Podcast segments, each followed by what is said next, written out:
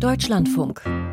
Computer und Kommunikation. Wir wollen sie klein machen, weil die großen Modelle natürlich kostenintensiv sind. Kostenintensiv heißt, es dauert sehr lange, damit zu rechnen und Rechenzeit kostet Geld. Ein Informatikprofessor will also die großen Sprachmodelle für die Systeme künstliche Intelligenz, die ja derzeit in aller Munde sind, klein machen. Stefan Günnemann von der Technischen Universität München war das. Und eine Ausgründung der TU, an der Professor Günnemann auch beteiligt ist, die wirbt sogar mit dem Slogan Smash AI Models. Zerschlagt KI-Modelle.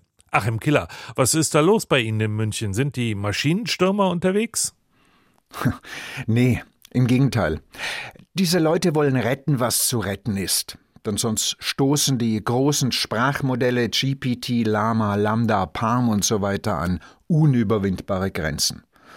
Macht ein Blick auf die aktuelle Top 500 deutlich, die Liste der stärksten Supercomputer der Welt, stehen ganz vorne. Die einschlägigen nationalen Renommierprojekte, Rechner, die Atombomben simulieren und Proteine falten, und dann Aktuell Platz 105 kommt schon Alpha One, der Supercomputer des bekanntesten deutschen KI-Unternehmens. Aleph Alpha. Auf siebeneinhalb Petaflops bringt es Alpha One siebeneinhalb Billiarden schwierige, also Gleitkomma-Berechnungen pro Sekunde. Mehr geht kaum und die werden gebraucht, um KI-Modelle zu trainieren. Wenn man sowas machen will, braucht man also ein Hochleistungsrechenzentrum und das kann man dann erstmal ein paar Wochen zusperren, weil wenn eine KI lernt, dann geht sonst nichts mehr. Und bis sie gelernt hat, kostet das etliche Millionen Euro oder Dollar. Man sieht man, wie nahe diese Modelle an der Grenze des finanziell und energetisch Möglichen sind. Und deshalb also machen Wissenschaftler jetzt diese großen Modelle klein. Wie geht das konkret? Naja, so ein KI-System ist ein riesiger Algorithmus und eine elendlange Rechenvorschrift, die von vorne bis hinten und oft mit ein paar Schleifen drin abgearbeitet werden muss. Und da ist man halt darauf gekommen, dass es oft etliche Teilberechnungen gibt, die kaum was zum Gesamtergebnis beitragen. Die identifiziert man und lässt sie künftig weg. Man geht schneller, braucht nicht so viel Rechenleistung und weniger Strom. Ja, hört sich einfach an, ist es aber ganz bestimmt nicht. Von Sparsification spricht man, wenn ein netzförmiger Algorithmus quasi ausgedünnt wird. Oder es ist von Pruning die Rede, dem Zurechtstutzen des Systems. Wir haben uns erklären lassen, wie das alles funktioniert. Ein großer KI-Algorithmus besteht aus vielen kleinen Teilen, die man sich gerne als Neuronen vorstellt, wie in einem menschlichen Gehirn. Und was eines von diesen Teilen ausrechnet, das geht gewichtet in die Berechnungen vieler anderer Neuronen ein. Beschleunigen kann man das Ganze, indem man Neuronen übergeht, also Teile des Algorithmus weglässt oder die Ergebnisse von Teilberechnungen mit Null gewichtet. Denn multipliziert mit Null rechnet es sich leichter. Das Einfachste ist, dass man sich die, die Magnitude, also die, die Größe dieser Gewichte anschaut. Und die Hypothese ist, dass kleine Gewichte halt wenig Bedeutung haben. Das heißt, kleine Zahlen haben wenig Bedeutung und die werden einfach auf Null gesetzt. Es gibt auch noch andere Ansätze, wo man dann zum Beispiel die eigentlichen Daten nimmt und sich anschaut, reagieren die Neuronen, schlagen sie quasi aus bei den gegebenen Daten. Wenn ja, sind sie wichtig. Wenn sie nicht ausschlagen, sind sie nicht wichtig. Und darauf kann man dann die Entscheidung treffen. So Stefan Günnemann, Professor für maschinelles Lernen an der Technischen Universität München. Heute ist es üblich, neuronale Netze nach der Trainingsphase zu verschlanken, also vernachlässigbare Neuronen und Gewichte zu entfernen. Man kann das allerdings auch schon machen, während das Netz noch lernt.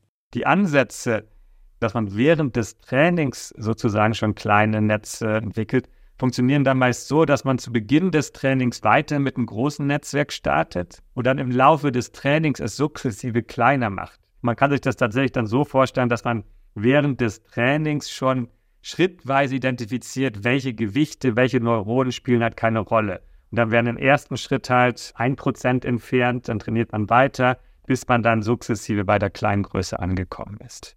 Pruning und Sparsification sind zwei Methoden, um den Bedarf an Rechenleistung für künstliche neuronale Netzwerke zu verringern.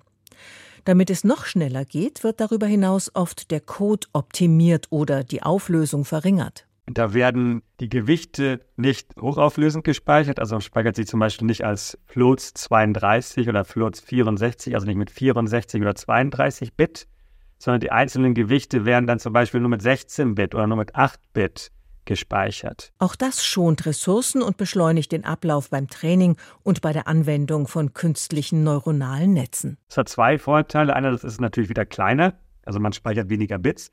Andererseits haben auch GPUs zum Beispiel bestimmte Recheneinheiten, die mit diesen niedrigstelligen Bitzahlen umgehen können. Das heißt, anstatt dass ich halt eine Operation für 32 Bit mache, kann ich halt doppelt so viele zum Beispiel mit 16 Bit machen. Und dadurch wird es halt auch schneller.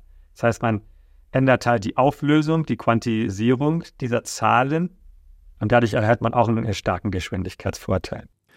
Wissenschaftler stutzen KI-Algorithmen zurecht, um sie effektiver und vor allem um sie sparsamer zu machen. Achim, und nützt es was? Doch schon. Den spektakulärsten oder zumindest den am spektakulärsten präsentierten Erfolg hat er Aleph Alpha erzielen können vorgestellt auf der vorletzten Supercomputerkonferenz. Aleph Alpha hat diverse Basismodelle, Foundation Models, die die Endanwender dann für Spezialaufgaben trainieren können.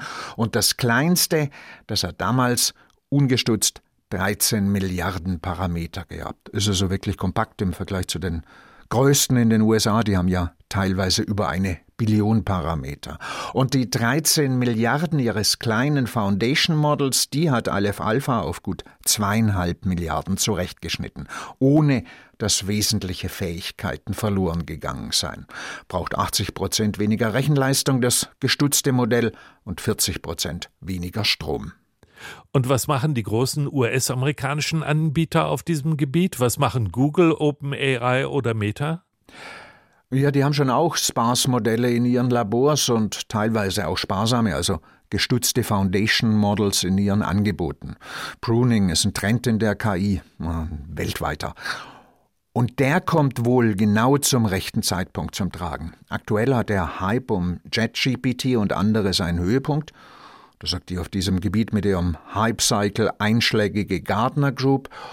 Und jetzt geht's wohl bergab mit der Begeisterung und dem Jubel. Jetzt kaufen Unternehmen Sprachmodelle und trainieren sie für Spezialaufgaben, für den Einsatz als Chatbot im Beschwerdemanagement beispielsweise.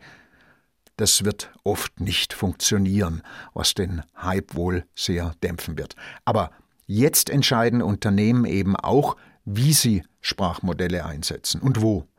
Gehostet beim Anbieter oder im eigenen Rechenzentrum. Im eigenen Rechenzentrum sind die Daten sicherer als in den USA. Ja, und schlanke KI-Systeme kann man eben eher im eigenen Rechenzentrum betreiben, als man nicht so auf die Serverfarm der Hyperscaler angewiesen. Also ein Pruning nützt den Anbietern, sagen sie, weil sie so leistungsfähigere Sprachmodelle entwickeln können. Den Unternehmenskunden von denen nützt es dann auch, weil die effizientere Software einkaufen können und Hardware sparen. Ja, und was ist mit den Endverbrauchern und mit Konsumenten? Ja, unser einem nützt es schon auch. Der Trend geht weg vom Rechenzentrum hin zum Edge Computing, da wo unser eins mit seinem PC und seinem Smartphone ist. Also es kommt ja immer mehr künstliche Intelligenz aufs Handy. War auch gerade wieder in Barcelona auf dem Mobile World Kongress zu sehen.